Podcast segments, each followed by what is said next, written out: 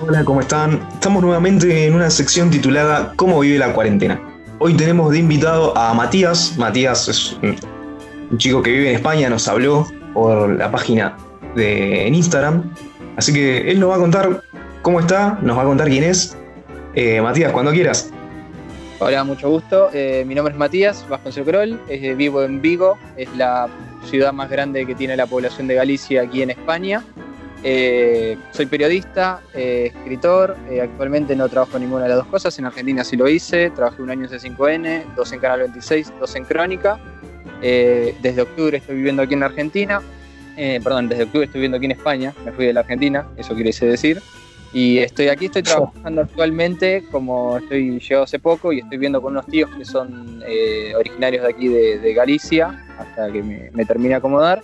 Estoy hace un mes y medio trabajando en la Citroën, que la Citroën de aquí de Vigo justamente es la más importante de toda Europa y creo que es la más importante del mundo porque las autoridades eh, están aquí, es la que más eh, lo que sería obrero se puede decir tiene a nivel mundial también, son 7.200 empleados que tiene la Citroën aquí en Vigo y es la que mueve mayormente, ¿no? Exporta 90 países y es como la que mueve económicamente casi la mitad de, Galicia, porque no solo es ella, sino que hay un montón de empresas que dependen de esa Citroën, entonces eh, haber parado en su, momento como fue Citroën para Galicia es complicado, las comunidades en España son autónomas, entonces eh, a diferencia de Argentina, económicamente se manejan como por su cuenta.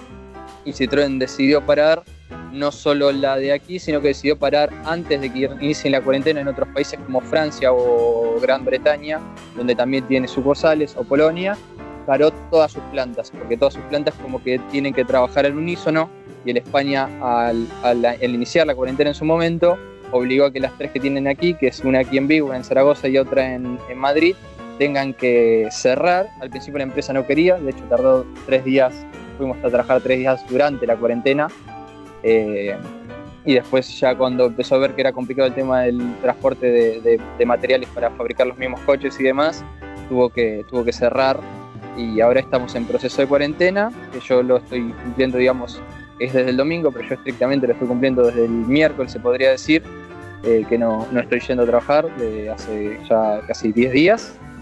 Eh, lo que hizo el gobierno español para tratar de evitar gran cantidad de despidos porque cuando se, eh, el principio de España no lo tomaba tan en serio porque era algo que era de China, supuestamente tenían algunos estudios, no creían que fuera a afectar.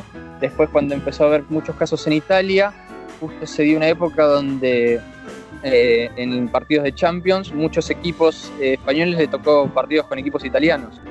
De hecho, recreen o responsabilizan que gran parte de los contagiados que tienen en Valencia se debe al partido entre Valencia y Atalanta, que viajaron como 20.000 hinchas del Valencia para Italia en plena época de, de, expansión del coronavirus en Italia, y eso generó que... Claro, una, locura. Se, se, contagiara cuando, cuando fue y volvió, exactamente. Y al gobierno un poco se le empezó a ir de las manos y tuvo que, cuando ya empezó a ver que el número iba a crecer y dijo que entre 15 y 20 días iba a dar como el pico de contagios para evitar que eso creciera, eh, empezó esta cuarentena, que ya lleva dos semanas y mínimo va a llevar dos más barra cuatro, es lo que están eh, estudiando. De hecho, eh, ayer Pedro Sánchez, que es el primer ministro de, España, declaró un estado de mayor alerta todavía, no solo o sea, de lo que se puede quedar abierto ahora es todavía más restringido, lo único que pueden quedar abiertos van a ser supermercados y farmacias y proveedores de supermercados y farmacias, y que la gente viva como si fuera todos los días un feriado. O sea, tratando de ir lo menos posible al supermercado, lo menos posible a la farmacia, porque estamos, eh, ellos creen, llegando al, pico de, contagiados.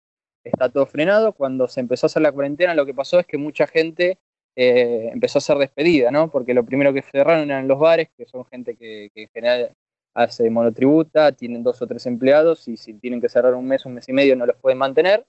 Entonces hubo muchos despidos, en esos sectores y lo que terminó haciendo el gobierno es algo que se llama ERTE acá, que lo que hacen es, eh, es como que vos estás despedido, por ejemplo Citroën, que es donde yo trabajo, lo hizo con sus 7.200 empleados, eh, estás despedido temporalmente, vos no estás despedido, pero durante el periodo que dura eh, la cuarentena y vos no estás yendo a trabajar a tu puesto de trabajo porque no lo puedes hacer por el teletrabajo, digamos, por, obvias razones, nosotros fabricamos coches, no hay forma de hacerlo desde la casa, eh, lo que hace el Estado es, te paga el 80% de tu sueldo sin que vos vayas a trabajar, hasta que la empresa eh, vuelva a estar en, operaciones. Y empresas grandes como Citroën también tienen algunos beneficios impositivos eh, por no estar en, funcionamiento, digamos, por la importancia que tienen en, general para, la economía del país.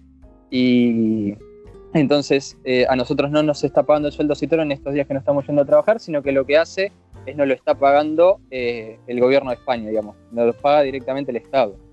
Y ese tiempo que nosotros no estamos yendo a trabajar, que nos paga el Estado, lo que obliga a la empresa es a no poder despedir gente por los próximos seis meses. De hecho, ya el gobierno, cuando eh, incrementó todavía más las medidas estas de, la semana, de esta semana, o sea, este fin de semana, cuando incrementó todavía más las restricciones de la gente para salir de sus casas, también prohibió en cualquier tipo de, empresa de ahora en más eh, el despido de, empleados y que todas las empresas se podían eh, acudir al ERTE en cualquier, en cualquier caso y que el Estado se haga cargo del sueldo de los trabajadores hasta que finalice la cuarentena o hasta que la empresa, por motivo de que empieza a disminuir la cuarentena, pueda volver a estar operativa y, trabajando. Digamos, esa es la solución que le encontró el gobierno español a, que, la cuarentena no afecte tanto a los puestos de trabajo.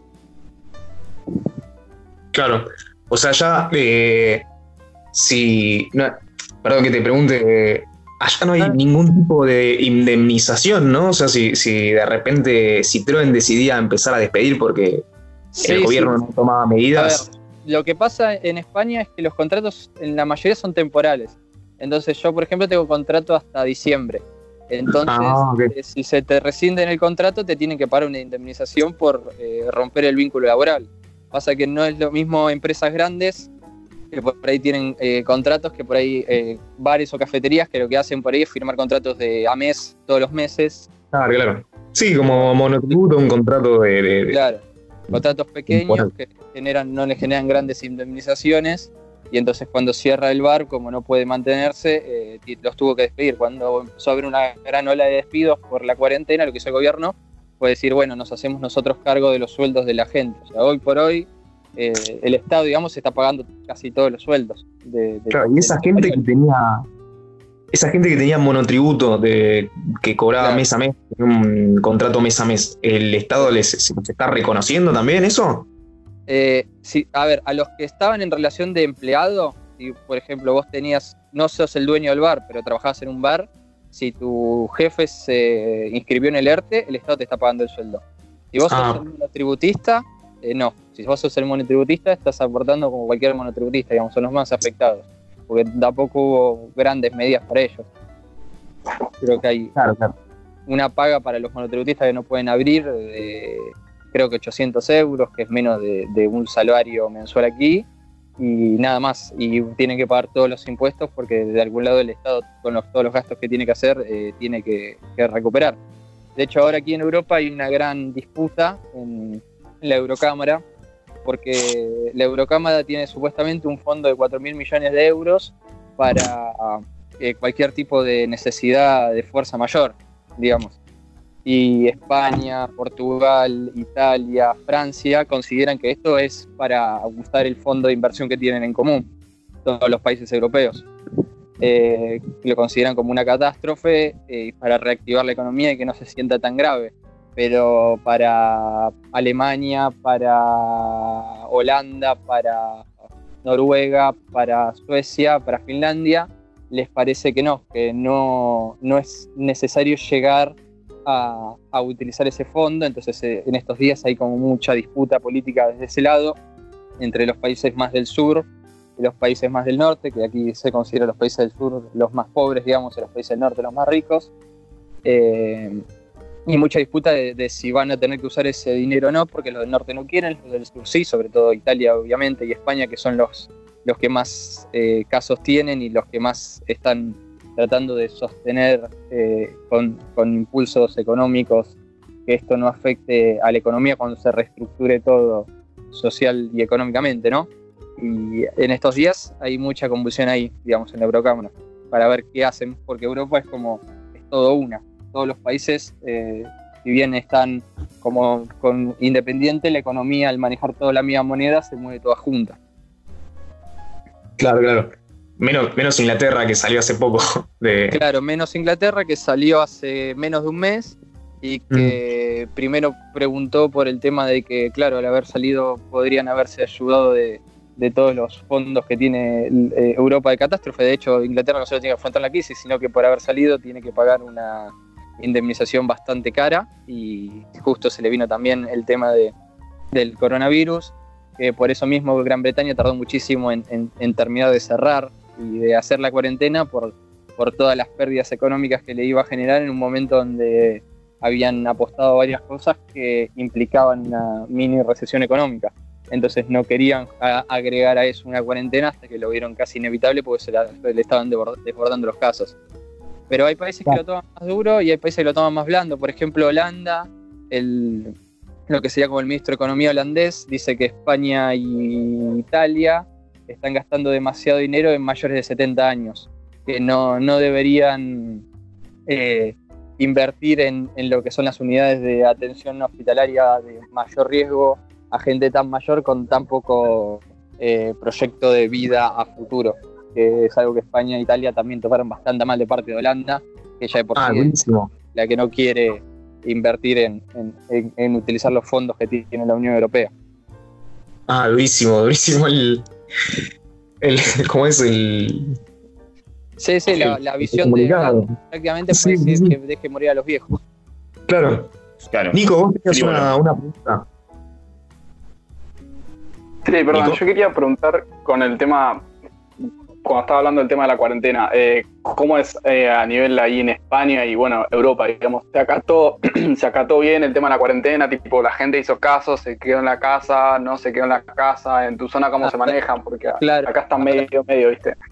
Sí, Galicia dentro de todo es de las comunidades menos afectadas, es de las que menos casos tiene tanto de, muertes, o sea, en, en España hay 6.500 muertes y de, específicamente de Galicia son menos de 30, o sea, son muy poquitos casos en, en relación a todo lo que es España. Entonces, si bien el estado de, alerta de mucha gente, al principio se tomaba más en joda, o sea, no se lo tomaba tan en serio, pero lo que, lo que tiene Europa, que no, no, no ocurre tanto en Sudamérica, que son las multas son muy caras.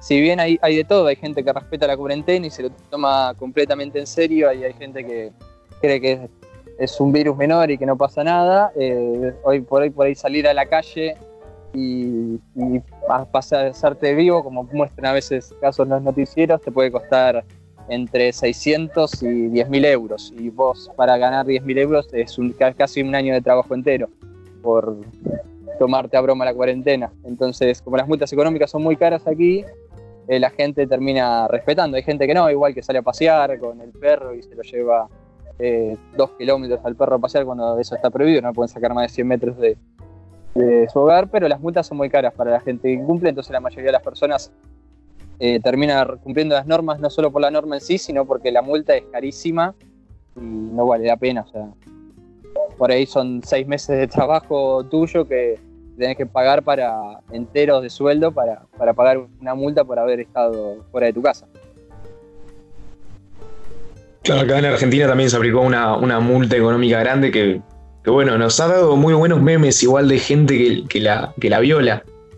Eh, claro, sí, aquí ha pasado, aquí ha pasado de todo, ha pasado gente, a, un hombre en, La Coruña, que es otra localidad grande de aquí de Galicia, eh, le han aplicado una multa carísima de creo que 5.000 euros por alquilar el perro para sacarlo a pasear.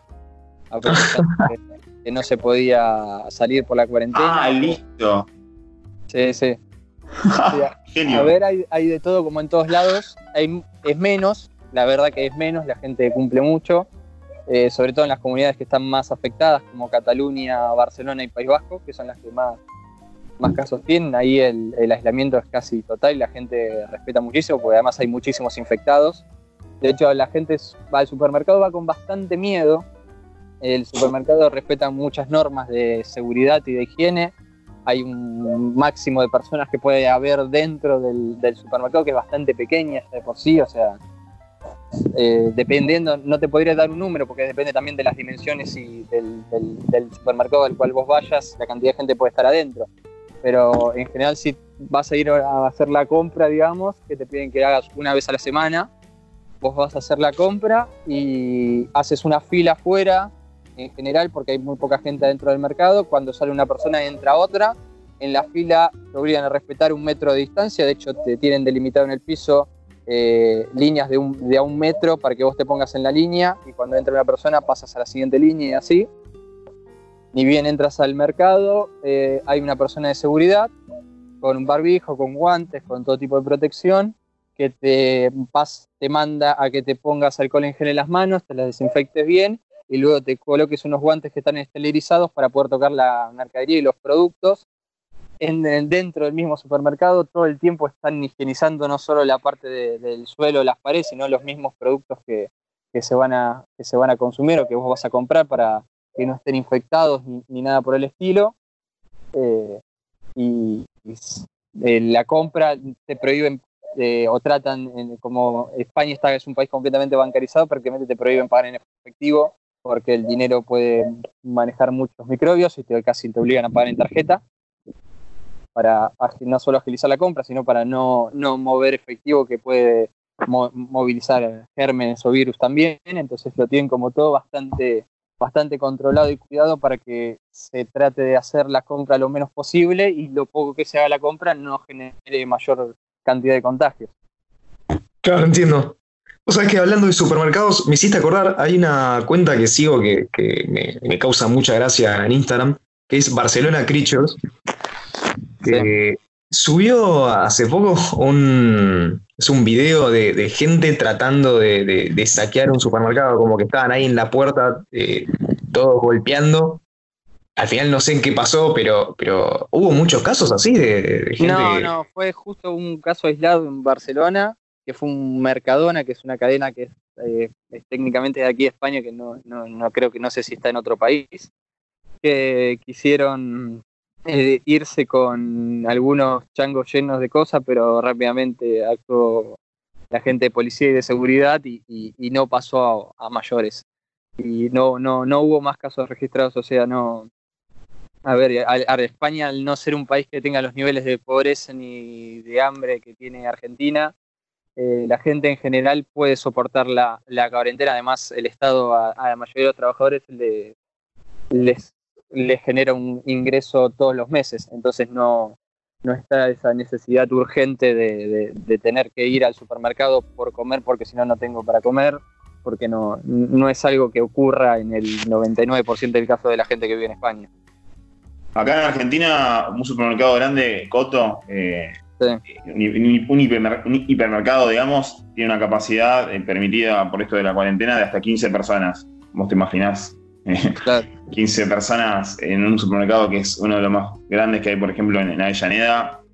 Eh, es una locura. me, dijo, me dijo un amigo que hizo una fila de una cuadra y estuvo cuatro horas para entrar. Claro, no, aquí está bastante mejor regulado, digamos. Hay una cantidad así también pequeña de gente que está en el mercado, pero la gente entra, compra, se va eh, están todas las cajas habilitadas, cosa de que también rápidamente vos no tengas que hacer fila, no tengas que esperar detrás de alguien o delante de alguien, sino que rápidamente vayas, coloques las cosas en, eh, para, en la caja registradora, te las, le pagues con la tarjeta, no sacas el efectivo. aquí la tarjeta es magnética, por lo cual es como si fuera la sube, la colocas delante de una pantalla y ya te cobró y ya te vas. está, todo bastante agilizado, porque ya es bastante rápido. Eh, no, acá Argentina. mucho tiempo dentro del supermercado. La cola, si bien son largas, a veces son colas de 100 metros, pero son 10 personas una cola de 100 metros, digamos. Eh, poco más, perdón. Eh, pero eh, son colas que se, rápidamente en 20 minutos estás adentro del mercado y en 15 minutos ya te, ¿Vos tuviste, había sido, ¿no? ¿Un supermercado o te lo comentó alguien en todo esto? No, no, yo fui a varios, o sea, ya fui a comprar a, un Mercadona, fui a comprar un Lidl y fui a comprar un Familia, que son tres, tres líneas de supermercado que están aquí en España que en Argentina no existen. No, existen. Eh, y, consulta. fue, fue exactamente igual. Ah, perfecto. Y consulta, desabastecimiento de productos, ¿notaste algo así? A ver, cuando arrancó, apenas, apenas arrancó la cuarentena, eh, había mucha gente que compraba muchísimo papel higiénico, eh, algo muy divertido. Clásico, clásico. No, no, tenía ningún sentido, en fin, o mucho rollo de cocina, o de arroz, videos, en muchísimas cantidades y sabía poco, eh, poca cantidad en el mercado. Pero después el Estado se encargó de, que no, no hubiera ningún tipo de desabastecimiento de ningún producto de primera necesidad y hoy por hoy, si vas al mercado, en donde más, o sea, está todo lleno, donde más falta por ahí es eh, en la cerveza, porque desde que arrancó la cuarentena, las ventas de cerveza para aumentaron un 90%. Eh, ah, sí. Entonces, claro, y calculo que, habrán tenido un tema similar como, vos contabas con Citroën, ¿no? Que empezaron a, dejaron de trabajar en las cervecerías o algo así? No, no, las cervecerías pueden seguir eh, trabajando. Ah, se, catalogaron como. que, son productos que proveen a los supermercados. Empresas que proveen a los supermercados y vendan productos que sean alimentos o bebidas pueden seguir produciendo. Ah, lo catalogaron como esencial. como algunas, algunos no pueden dejar de trabajar. Claro, claro, los empleados sí, que es como el que fabrica agua o el que fabrica cerveza es exactamente lo mismo, o el que fabrica vino. Puede seguir, eh, puede seguir trabajando y a los supermercados. Y es lo que más se está consumiendo. En España tuvo te vas y aquí las cervezas, a diferencia de Argentina, se venden en individuales siempre. O sea, te compras el pack de seis eh, chiquititas. Es la típica imagen que, de la película Yankee que el hombre se saca la heladerita y siempre tienen las cervecitas individuales. Aquí funciona el, mismo sistema y, los packs del supermercado, las empresas ya la vieron y no solo te venden el pack de 6, sino que te llegan a vender el pack de 24. O, o sea, vayas una vez al super y ya hasta la semana que viene no, no tengas que volver. Mira, qué hermoso dato. Eh, y te hago una consulta, con todo esto, la percepción general de la gente, bueno, los que vos que tengas conocidos o, bueno, tus familiares que tengas allá, o amigos, ¿qué, notas? ¿Están como preocupados en líneas generales? ¿Se sienten como que esto ya va a pasar? Eh, ¿Tiene un mal pronóstico a nivel económico, a nivel social? ¿Qué te, qué eh, A, ver, hay mucha preocupación por lo que puede afectar económicamente el, el tema de estar con el país completamente parado durante 15 días. ¿no? Eh, esta misma pelea que tiene España con, a nivel europeo de si van a usar el fondo de catástrofe o no van a usar el fondo de catástrofe, eh, la tiene la gente. La gente está asustada, de hecho, tú vas al supermercado y la gente va al supermercado con miedo. O sea, hay demasiadas precauciones como para que vos no tengas miedo, pero la gente va al supermercado con bastante miedo de contagiarse por, por, ir a hacer la compra, por un lado. Y después sí hay mucho miedo de cómo esto va a repercutir en la economía. Dicen que entre una cosa y la otra ya se habrán perdido como un millón de puestos de trabajo, pero a ver, la visión europea de lo que es crisis o es eh, recesión o es complicación económica es muy distinta a la, a la visión latinoamericana de crisis o recesión económica. Entonces, uno puede tomar que ellos están viendo que puede haber alguna dificultad económica pero Europa es, todo un conjunto, digamos, eh, entonces tampoco es que se van a dejar caer tan, tan sencillamente porque eh, al estar todos unidos, digamos, dejar caer a España eh, es como una caída en pique de un montón de países y Alemania no se va a permitir caer y Polonia no se va a permitir caer y así los países nórdicos van a esperar porque no van a querer utilizar todavía ese fondo de inversión, pero cuando lo vean necesario seguramente van a terminar cediendo para que la, economía de todos los países eh, reflote, sobre todo porque hay muchas empresas que se manejan así, que tienen sedes en varios países eh, y, se conectan, o son empresas que, exportan en, general a toda Europa. Es como, eh, no, aquí el concepto de frontera ya no existe, digamos, o sea, en, ningún sentido, ni el comercial, ni el de vivir, ni nada, como es todo el...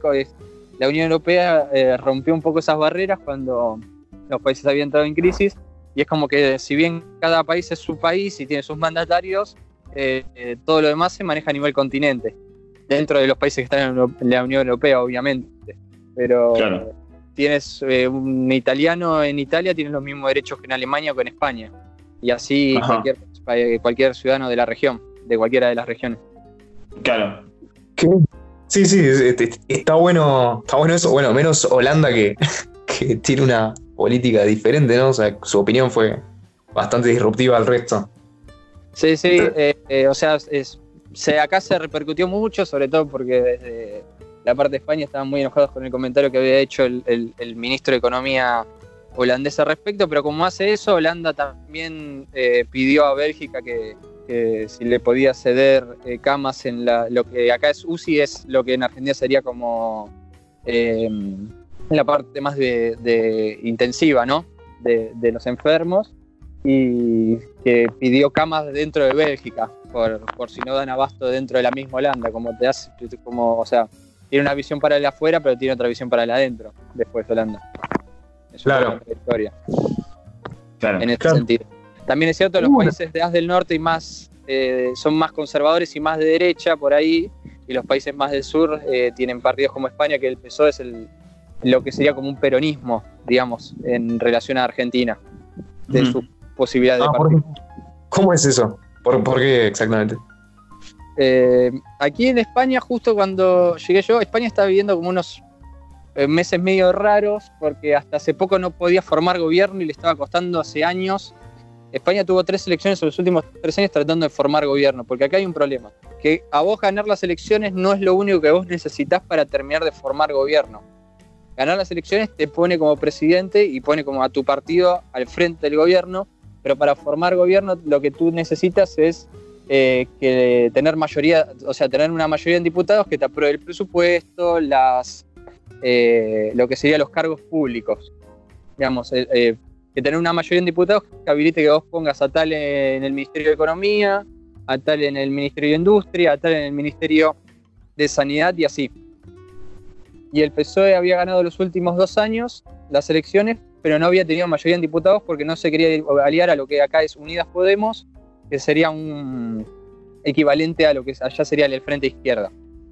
Eh, y fue perdiendo popularidad, no solo PSOE, sino Unidos Podemos contra el PP, que es como el otro partido histórico de, España, que es un poco más a la derecha, que va a hacer algún paralelismo podría ser eh, la Unión Cívica Radical.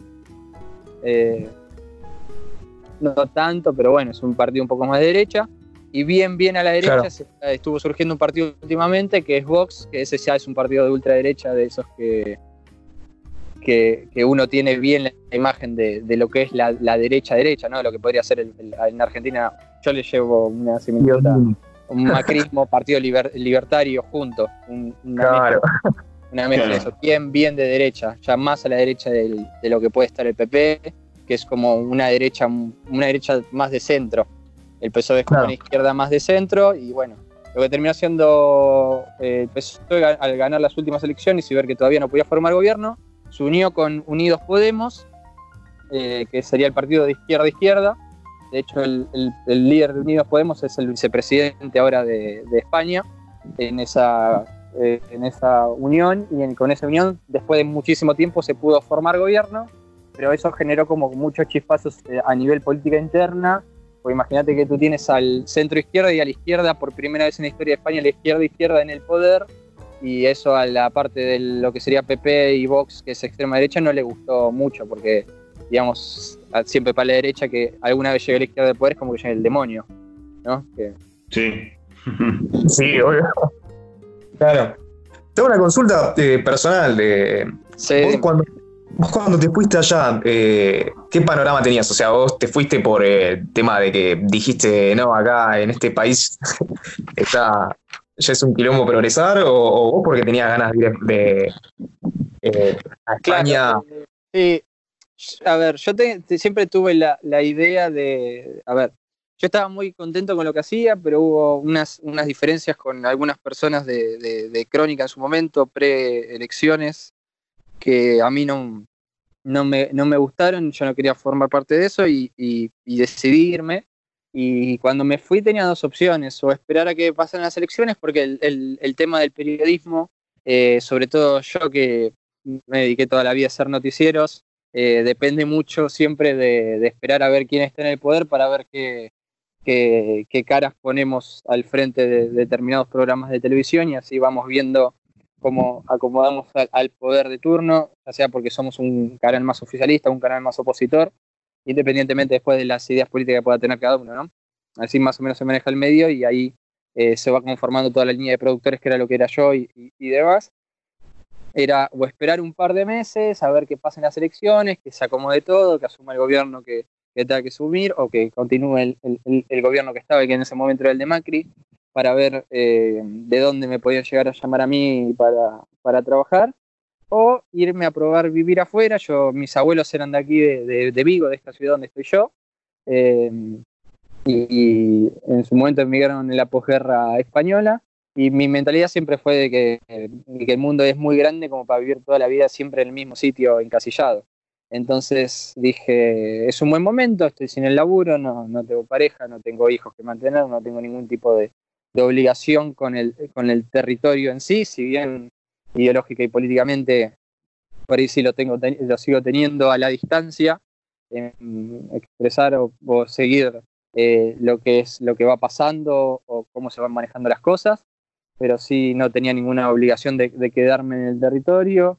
Eh, a mí me gusta mucho escribir y todo lo que es el tema de, literatura y demás es mucho más fácil, eh, hay muchos más concursos, hay muchas más posibilidades eh, en lo que es España, lo que es Argentina, porque el movimiento es muchísimo más grande, entonces se puede proyectar un poco más. Quería ir un poco más por esa otra faceta mía.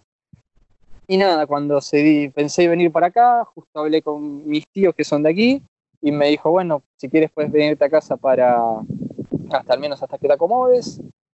Y me vino como todo bastante positivo como para hacer el cambio. Y así estoy así hace cinco meses. Estoy aquí en España y estoy bastante contento, la verdad.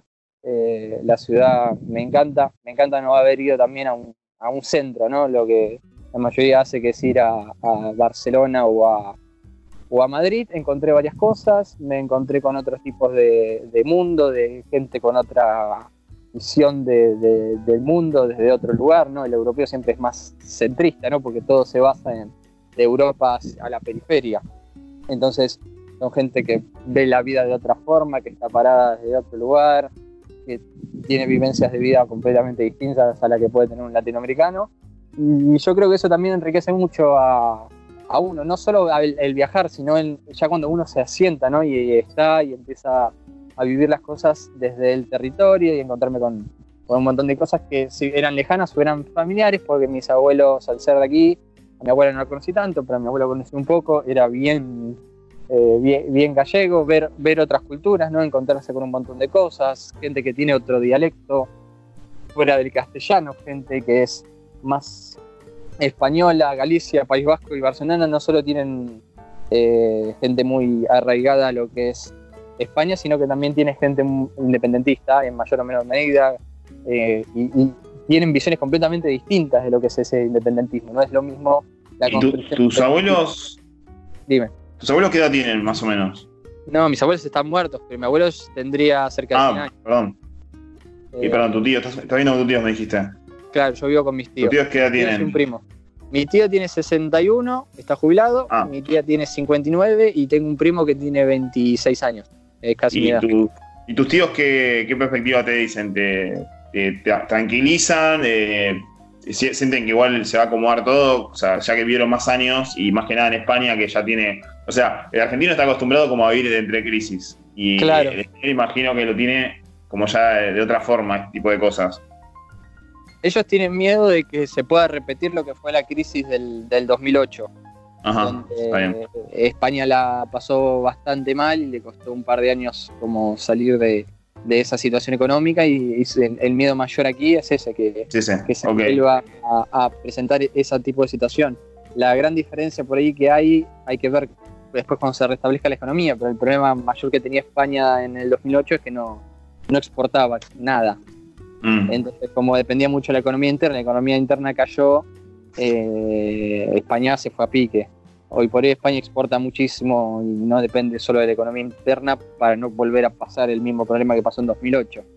Así que si, se puede dar un periodo de crisis, tendría que ser por otro motivo, no, no va a pasar lo mismo del 2008 porque eso ya lo, digamos que entre comillas ya lo resolvieron, que fue la falta de inflación. Claro. ¿Vos, Nico, querías hacer una pregunta? Perdón, eh, sí, pasa que medio que ya la, la, respondió cuando, cuando estaba hablando. Le iba a preguntar a qué proyección profesional tenía ahí en España o a qué se quería dedicar, si ah. quería ir más por la rama del periodismo, que era lo que estaba haciendo acá, si quería ir más por la rama de literatura, que dijo que, que también te gustaba, o quería hacer otra cosa totalmente distinta, digamos. Esa era mi pregunta. Claro, no, a ver, yo a priori estoy haciendo cosas que nada que ver y que nunca hice en mi vida, que por ejemplo es montar coches. Yo en mi vida me dediqué a montar un auto y no, de verdad de mecánica entiendo poco y nada y ahora lo único que entiendo es las operaciones que aprendí a hacer para, para montar autos. Eh, me parece interesante en el sentido de que es una práctica útil, que te mantiene un poco más activo, que es algo nuevo, que vas descubriendo y demás, pero sí, mi idea es más para la, la parte de la literatura, no tanto para el periodismo. Eh, lo hice muchos años, no descarto volver a hacerlo en algún momento, pero es como que estoy en un momento que, le quiero dar un, poco de descanso a eso, apartarme un poquito. Eh, lo necesitaba también. Perfecto. Bueno, tú contar algo. Justo ahora que decías lo del el tema económico en España, de, todo el miedo que, puede generar eso, eh, no, o sea, hoy abrís Infobae y te saluda una noticia en primer plano que España reportó 838 nuevas muertes por coronavirus, eh, su peor balance diario. Sí. hay que tomarlo mucho con pinzas, porque eh, una cosa es, yo lo, he pensado bastante, porque veo que todos los medios lo que primero que repercuten es el tema de las muertes y no el tema de los infectados, que es lo que más le debería, o sea, está bien, el tema de las muertes es algo que le tiene que preocupar al gobierno, pero el tema de los infectados para mí es donde más poco tendría que, se tendría que hacer porque y es el foco, es para mí yo creo que es el objetivo del gobierno, porque el tema de que cuando se supone que estos días estamos llegando al pico de infectados y después el pico de infectados va a empezar a caer. es supuestamente en estos días estamos en eso, en el pico de infectados y después el efecto cuarentena va a ser eh, va a cumplir su función y la gente que se está infectando va a empezar a disminuir, pero eso no, no, equivale al nivel de muertos, porque una persona que se muere es una persona que está hace 10 días infectada y que estaba eh, peleando contra la enfermedad. Entonces, eh, el nivel de muertos es obvio que va a subir, aunque no le guste a nadie, porque estamos hablando de gente que contrajo el virus hace 15 o 20 días. Esa gente es la que, sale en el número de fallecidos. Eh, obviamente va a incrementar todo el tiempo. El tema es el número de infectados, porque mientras menos gente se infecte, que es lo que es el propósito de la cuarentena, a futuro va a disminuir el número de muertos. El tema es que el número de muertos va a aumentar aún cuando empiece a disminuir el número de infectados, que supuestamente tendría que estar pasando en estos días. Estamos en los días del pico, que el gobierno tampoco lo puede saber hasta que empiece a ver que dos o tres días seguidos empieza a disminuir la cantidad de infectados. Claro, una de esas, eh, al ser uno de los países, eh, va, tomando a toda la Unión Europea en general, ¿no? al, haber sido toda una región que fue una de las primeras infectadas después de China, eh, seguramente deben estar viendo incluso cuando toda esta crisis termine, con una mentalidad optimista de, que van a tener un pie adelante cuando resurja la economía mundial también. Claro, yo creo que el, gran problema que tiene Italia y que tiene España y que tienen muchos los países de Europa, eh, aquí la no solo la, la vida es, es, larga, o sea, la gente tiene mucha longevidad de vida. De hecho, una de las localidades de Galicia, que es Orense, eh, tiene que gente más campesina, gente más de montaña, ¿no? Eh, es el lugar del mundo con mayor longevidad de vida de, todo el planeta. Eh, hay un promedio de vida en un pueblo orense que es de 99 años, el promedio habitante, de lo tranquilo que es, ¿no? Vivir en Orense y demás. Eh, y el español en sí vive 80 y pico de años y mucha, la población está muy envejecida no solo aquí en España, sino en, toda Europa. Pero lo que pasa también es que tienes que gente que vive en Polonia, Alemania, eh, Suecia, Noruega o Dinamarca, cuando se jubila se va a vivir a España por el clima. claro. Eh, tienes, no solo tienes eh, la población mayor de edad de, España, sino que tienes los jubilados de media Europa viviendo, viviendo en España, sobre todo en, la, en, en el sur, que por ahí hace calor casi todo el año. eh, España es de las regiones de mayor sol, de mayor cantidad de horas de sol, eh, de mayor calor, que tiene más playas, es más balnearia, es casi toda balnearia España, entonces eh, tienes mucha longevidad no solo de ciudadanos españoles, sino de ciudadanos europeos de todo el mundo, y eso a, número de infectados y muerte también incrementa un montón porque tienes mucha mayor cantidad de población de riesgo. Entonces el, virus en sí afecta más también porque no es lo mismo que afecte, o sea, que, caiga en, España, donde la población mayor de 65, no sé qué número será, pero es, es bastante grande la población que lo sea en Argentina, donde por ahí la población mayor de 65 años es menos de la mitad. Entonces, que, aparezca algo como esto, que afecta justamente eh, más a las personas mayores, eh, va a generar no solo más infectados, sino más muertes en un país como España que en un país como Argentina o Brasil o cualquier latinoamericano, por, el, por la población en sí que tiene, que está envejecida, hay muy pocos jóvenes.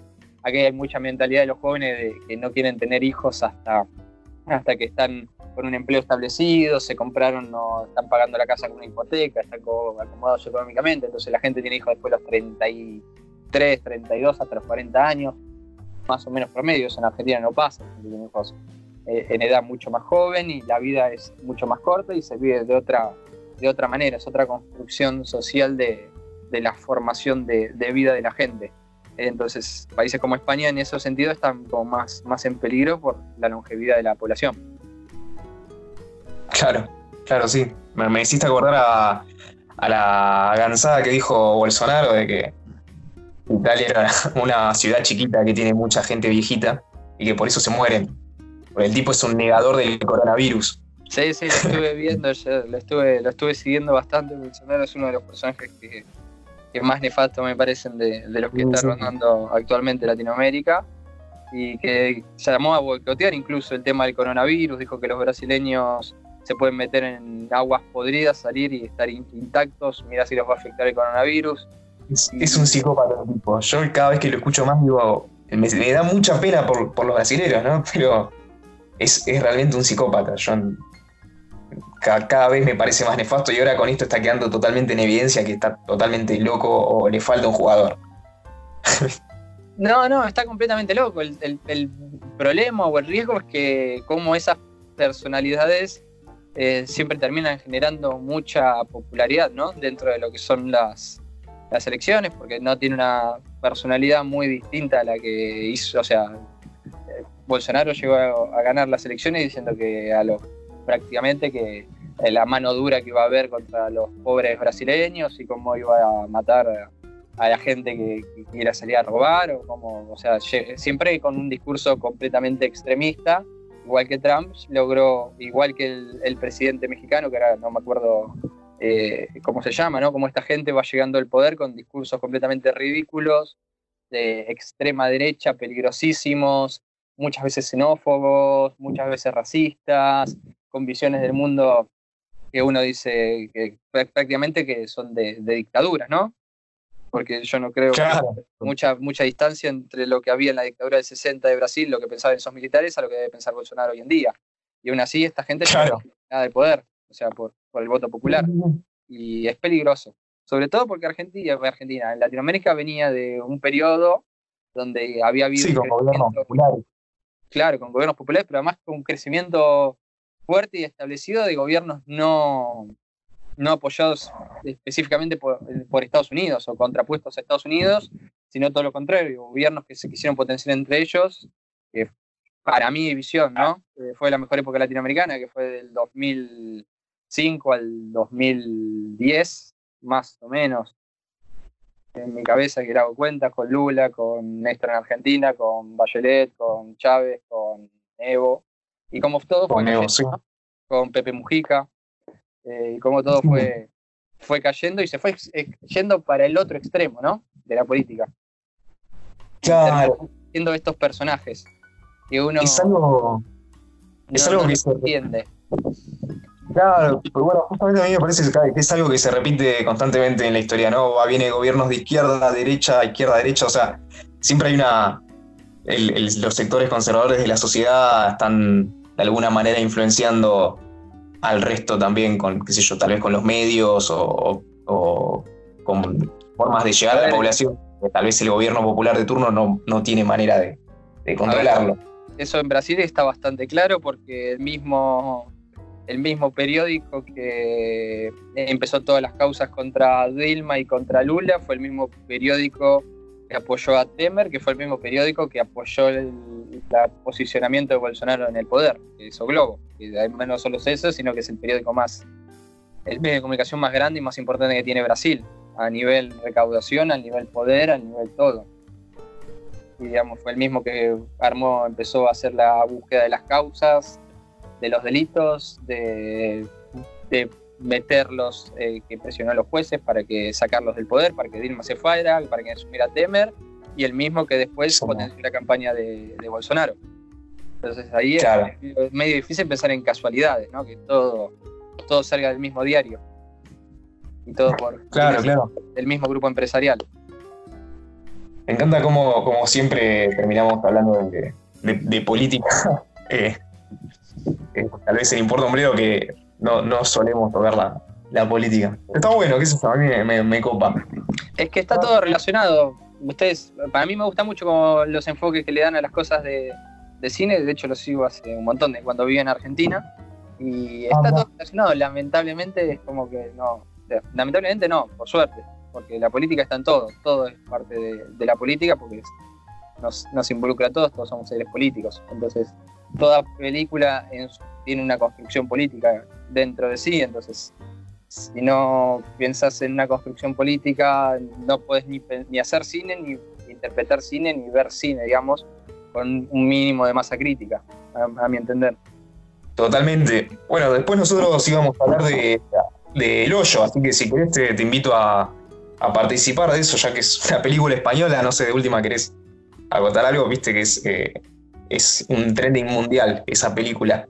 Sí, no la vi, eh, no la vi, sinceramente. Me la comentaron algunos amigos. Amigos me dijeron que es rara, a otros me dijeron que es malísima, otros me dijeron que, está buena, o sea, no, tuve nada concreto en sí de, una opinión específica. La debería ver.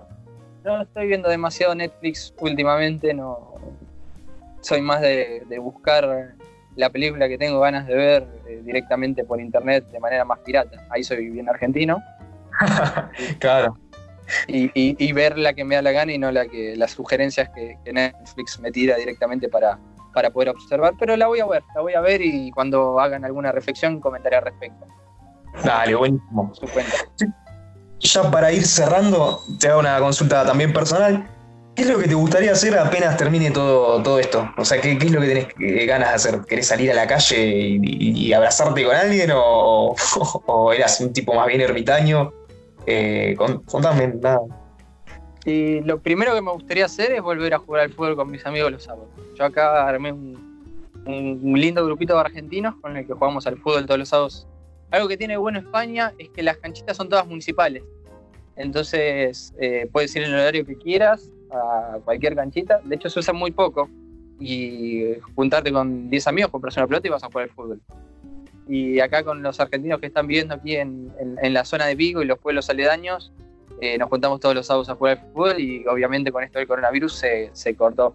Y es de las actividades que más extraño, porque es de las pocas que, donde todavía siento que estamos colonizando nosotros a, los españoles, porque somos 10, 15 argentinos, hay algún venezolano, por ahí hay un brasileño, pero bueno, somos latinoamericanos eh, utilizando ahí las, los terrenitos que tienen cerca del, del, mar para, para, jugar al fútbol y lo extraño un poco porque es, es, es, algo más nuestro por, en el sentido de que al ser todos, casi todos argentinos, eh, tenemos nuestro propio lenguaje, nuestro idioma y nuestra forma de relacionarnos y darnos y, y, nuestra confianza aquí, las relaciones humanas son, son diferentes, ni mejores ni peores, son diferentes y están criados así, acostumbrados así, nosotros estamos acostumbrados y criados de otra manera, entonces eh, eso es mi pequeño momento argentino que tengo en la semana, que lo tengo los sábados y lo, extraño un poco, no solo el jugar al fútbol, sino el compartir, ¿no? al final todo es una excusa para compartir.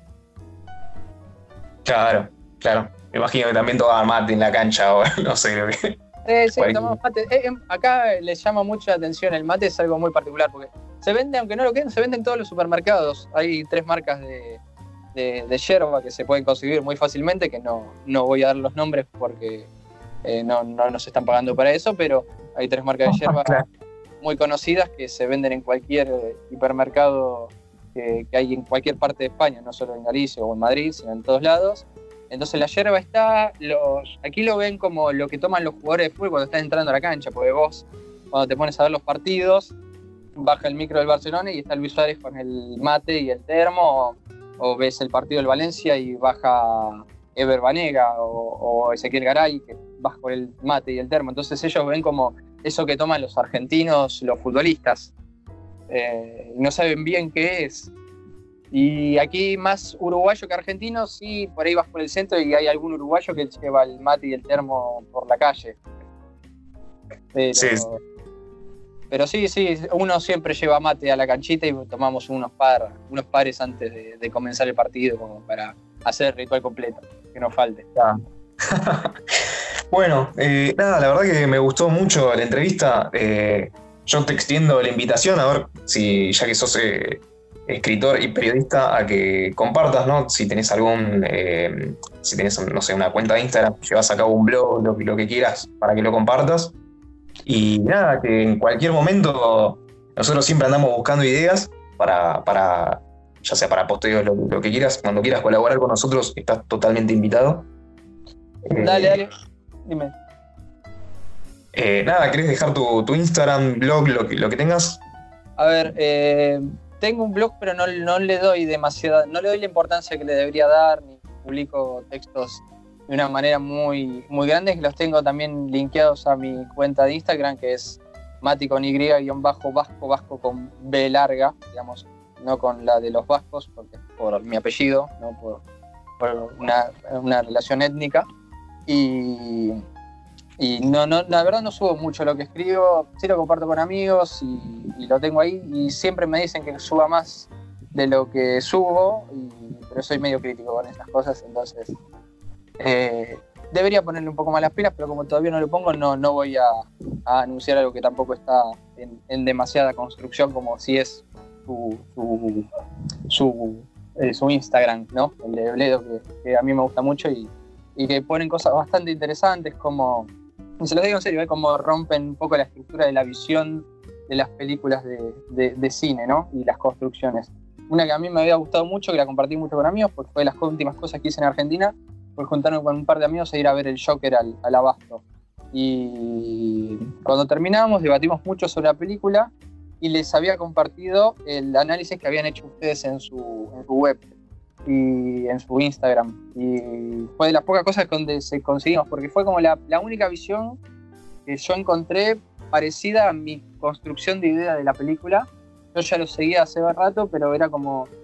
Eh, es la que más me queda en la cabeza, porque fue como por fin alguien que no le tira flores por demás y se da cuenta que hay una gran actuación de, de Joaquín Phoenix, pero tampoco hay, hay como el guion empieza a hacer agua por varios lados, como es. Hay una muy buena interpretación que, rompe el molde y que hacen que, está muy bueno y que, me alegra que lo puedan hacer eh, eh, bastante. Buenísimo. gracias por, por estas palabras. Eh, bueno, chicos, no sé si alguno más le quiere preguntar antes de cerrar la entrevista. Eh, no, gracias también por la, por la devolución. Siempre decimos que bienvenido cuando alguien te, hace una devolución, una crítica, no importa si es este, eh, positiva o negativa, siempre es constructiva. Y nada, eh, lo mismo que dice Tupac, extenderte esta invitación. agradecerte un montón el tiempo que, tuviste para contarnos todo esto, que la verdad que nos da un panorama distinto, que uno más o menos se imagina por alguna noticia, pero yo entro al diario del país y la verdad que tampoco me informa realmente de cómo están viéndolo los, trabajadores de allá, ni la persona promedio de allá, entonces tener una evolución más cercana a la realidad del día a día de una persona que es un par mío básicamente, eh, me, da otra perspectiva que está bueno tener en cuenta para, para también eh, reapreciar la realidad que estamos viviendo nosotros, porque uno quizá encerrado en una burbuja, por más que tengas internet, si no te conectas con alguien que lo está viviendo, es todo información media suelta en realidad. Así que gracias. No, muchas gracias a ustedes y a disposición cuando necesiten algo, ya, ya saben dónde contactarme, así que. Buenísimo. Espectacular, Mati. Te, mando, te mandamos un abrazo. Dale, un abrazo para todos. Chao, chao, que andes bien con tu familia también. Hasta luego. 그 렇.